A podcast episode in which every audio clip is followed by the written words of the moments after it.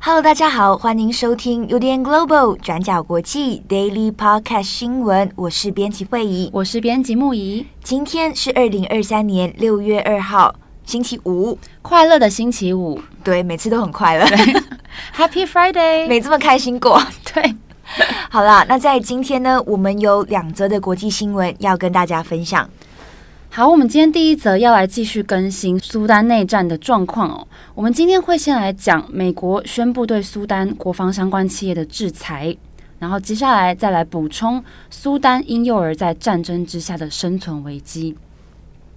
好，我们昨天有提到，苏丹政府军跟准军事部队快速支援部队 RSF，他们先前在美国跟沙乌地阿拉伯的斡旋之下签订了停火协议，但是在五月三十一号，他们暂停了这个停火谈判哦，那也互相指控说对方在协议的期间违反规定。那如今停火谈判暂停了，那也让外界担心战争可能会更加升级。美国财政部在六月一号表示，即将对助长苏丹冲突的公司实施制裁，用减少双方获得武器还有军事资源的方法来阻止战斗持续。那美国宣布要制裁的目标是两家跟苏丹政府军有关的企业，那以及两家跟快速支援部队有关的企业。那跟苏丹政府军有关的是一家在苏丹最大的国防企业，叫做国防工业系统。那另外一家则是军火企业，叫做 Gad Industry Group。那跟敌对的快速支援部队有关的，那也即将被美国制裁的企业，则是一间快速支援部队他们领袖控制的开发金矿公司，还有一间负责帮他们采购车辆的企业。好，那以上这四间企业对双方在军火方面的资源取得，其实都是非常关键的单位哦。那美国是表示说，制裁这四间企业的目的是要切断流向这两方的资金，那这个也会直接影响到双方士兵的薪酬，也会影响到武器还有军火资源的补给。那另外，美国国务卿布林肯他也补充说，美国会对苏丹政府军以及快速支援部队的官员，以及苏丹前总统巴希尔政权的领导人实施签证的限制。好，那另外也有美国政府高级官员表示，接下来不排除会采取更多的其他措施来阻止战斗持续。好，那苏丹内战现在持续的延烧，不只是社会动荡不安，那全国也陷入严重的粮食还有经济危机。在这其中呢，也有非常多的儿童还有新生命，他们面临着生存的危机哦。根据路透社的报道，在首都克土木最大的国营孤儿院叫做 My-Goma Orphanage。自从四月中开战之后，在六个星期之内，至少有五十名孤儿死亡。那其中有二十四位是婴儿。那他们主要的死亡原因是营养不良、脱水等等的健康问题，以及照护人员他们因为抵挡不了炮火的攻击而纷纷离开这里，所以只留下了少数的照顾者。那这些孤儿院的孩子们在照顾资源短缺的状况下，难以获得最基础的照料，让死亡悲剧不断的上演。那 My-Goma 孤儿院的医疗主管阿普杜拉他表示说，很多身体虚弱而且健康状况不佳的新生儿，他们需要每三个小时就被喂食一次，但是现在在战火之下，根本没有足够的人力可以做到最基本的照顾。那虽然院方也尝试着做静脉注射治疗，但是目前在这样子的危机之下，也难以挽救这些孩子。那 My-Goma 现在也面临严重的人力短缺问题哦。My-Goma 现在大概有四百多名的婴幼儿，但是只有不到二十位保姆和医疗人员，也就是说，一个人必须要照顾至少二十位的孩子。而在战争之前，比例大概是一个人照顾五个孩子哦。那现在是一个人要照顾二十位以上的孩子，那有不少医护人员因为过劳、发烧、体力不支的原因而倒下。那医疗主管说，克土木在五月的气温已经来到了高峰。那现在战争让电力不足，反复停电的问题也一直发生。不但电扇还有空调都难以运作，那连最基础的消毒设备也无法有效的使用。那另外，现在食物、药品，还有婴儿的配方奶粉，还有其他用品都严重的缺乏。种种因素再加上卫生环境不佳，那医护人员都说，看着孩子们在床上挣扎之后死亡，却无能为力，这是非常难以承受的事情。那另外，院方也说，，Mygoma 所在的地区在不久之前也刚刚历经了空袭。那护理人员就说，在临近的建筑物发生爆炸之后，他们不得不把这些婴儿撤到地下室或是更安全的房间。那其实我们看，苏丹本身就是世界上最贫穷的国家之一哦。那现在因为战争的关系，本来就已经非常缺乏的医疗资源跟基础设施，也因为战争受到了重创。根据联合国的数字，在今年战争开打之前，苏丹国内四千六百万的人口当中，就有接近一千六百万人需要人道主义的救援。而战争开打之后，这个数字已经攀升到了两千五百万人。也就是说，需要人道主义救援的人超过总人口的一半，而在战区里面，更有高达三分之二的医疗机构停止运作。例如说，在国内最大的妇科医院，在今年四月下旬，工作人员他们转移了大量的妇女和儿童患者，而留下的都是一些必须要仰赖呼吸器或是保温箱哦，这些无法轻易撤离的患者。那另外，除了妇幼医院之外，老人院的死亡悲剧也不停地上演。主要死亡的原因都是挨饿或是缺乏基础的照顾。那对于婴孩儿的这些生命危险，麦勾马的上层单位，也就是克土木的社会发展部，目前已经着手在计划撤离行动，设法把这些孤儿、这些婴孩儿移往更安全的地方。那买狗马的医生也无奈地说：“眼前的内战冲突局势如果没有办法赶快改善的话，那接下来恐怕会有更多的孩童用更快的速度离开人世。”好的，那以上是苏丹。那下一则，我们看看加拿大跟瑞典。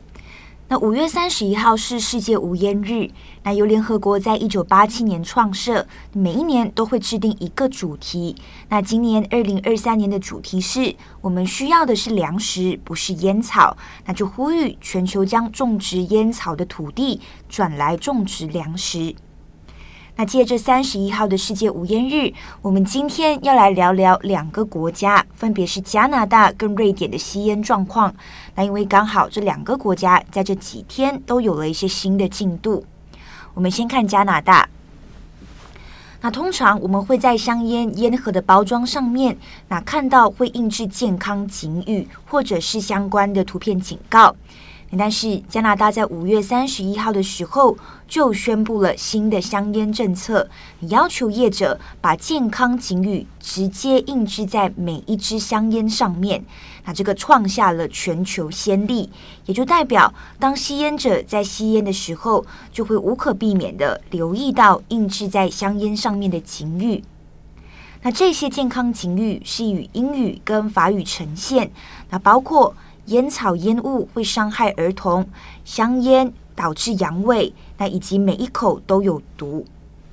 那此外，除了在每一支香烟上面印制健康警语之外，新的法规也会同时加强烟盒上面跟健康相关的警示图像。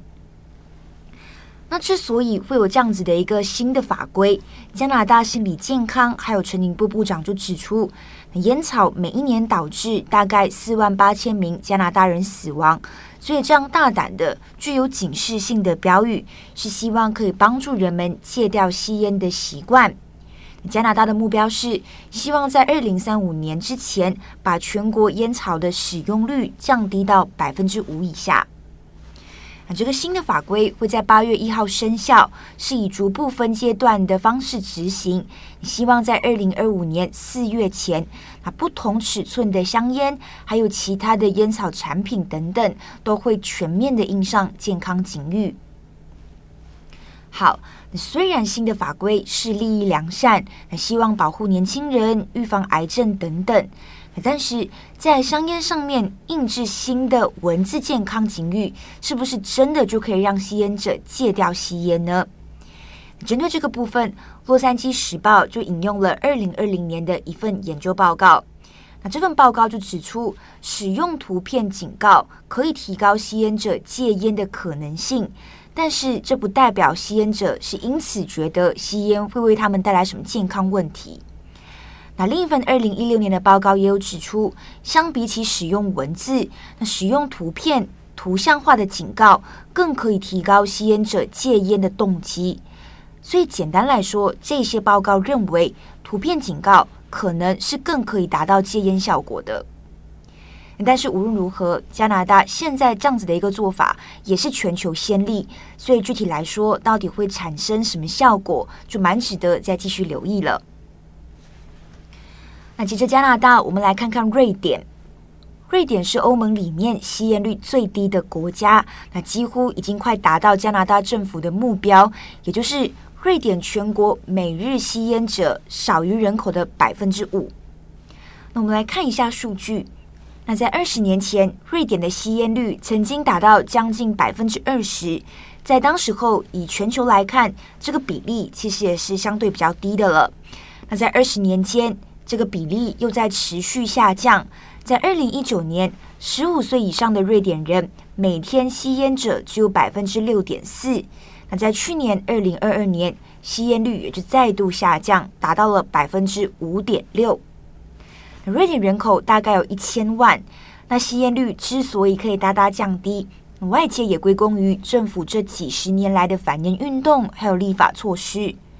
那瑞典的癌症协会秘书长就指出，瑞典从很早开始就已经规定公共场所禁烟。那首先是学校，还有课外活动中心，那后来是餐馆、露天咖啡馆，还有公车站等等。那同时，政府也有严格管制烟税，还有香烟的营销方式，所以这一连串的措施，也就让瑞典的吸烟率大大降低。那包括在瑞典，肺癌的发生率也是相对比较低的。好，那不过瑞典的吸烟率降低了是没错，但其实也有人认为，那是因为瑞典现在已经流行口含烟，而不是纸烟了。那口含烟是一种特殊的无烟烟草形式，那在瑞典呢，是作为香烟、纸烟的替代品销售。那口含烟的使用方式就是字面上的意思，也就是呢，只要把它放进嘴巴里面，不用咀嚼，也不用吸食。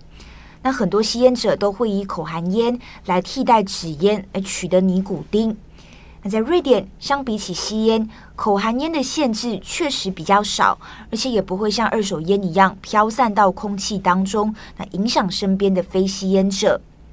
那确实，在瑞典呢，口含烟的使用率是蛮高的。那根据美联社的报道，那记者就观察到，在瑞典的户外空间里面呢，确实没有人吸烟，但是呢，在桌子上面就可以看到装着口含烟的盒子。好，说到这边，关键的问题也在于说，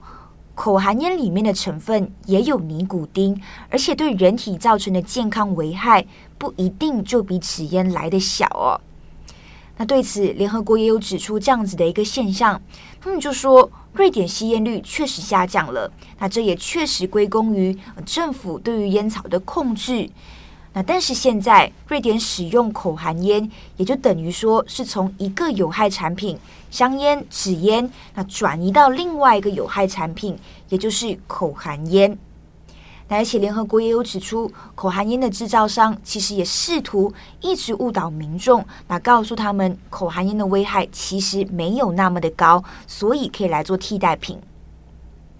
那无论如何，其实这之中还有很多问题啦。那包括说口含烟对人体健康方面还是存在着很多的争论。那有些人认为危害比较低，那有些人就认为说没有，它其实跟香烟造成的伤害其实是一样大的。那除此之外，也可以看到，虽然瑞典政府也执行了很多相关的禁烟措施，但是这同时也存在着吸烟者觉得自己被歧视的问题。那觉得如果今天自己吸烟了，那在瑞典的社会上面可能是不被接受等等的。那这些状况都是确实存在的。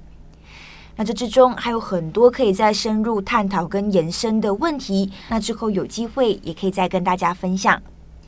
那以上呢，就是加拿大跟瑞典的状况。好的，以上是今天的两则新闻更新。今天是星期五，也先提前祝福大家有一个美好的周末，好好休息。我是编辑惠议，我是编辑木仪，我们下周再见，拜拜，拜拜。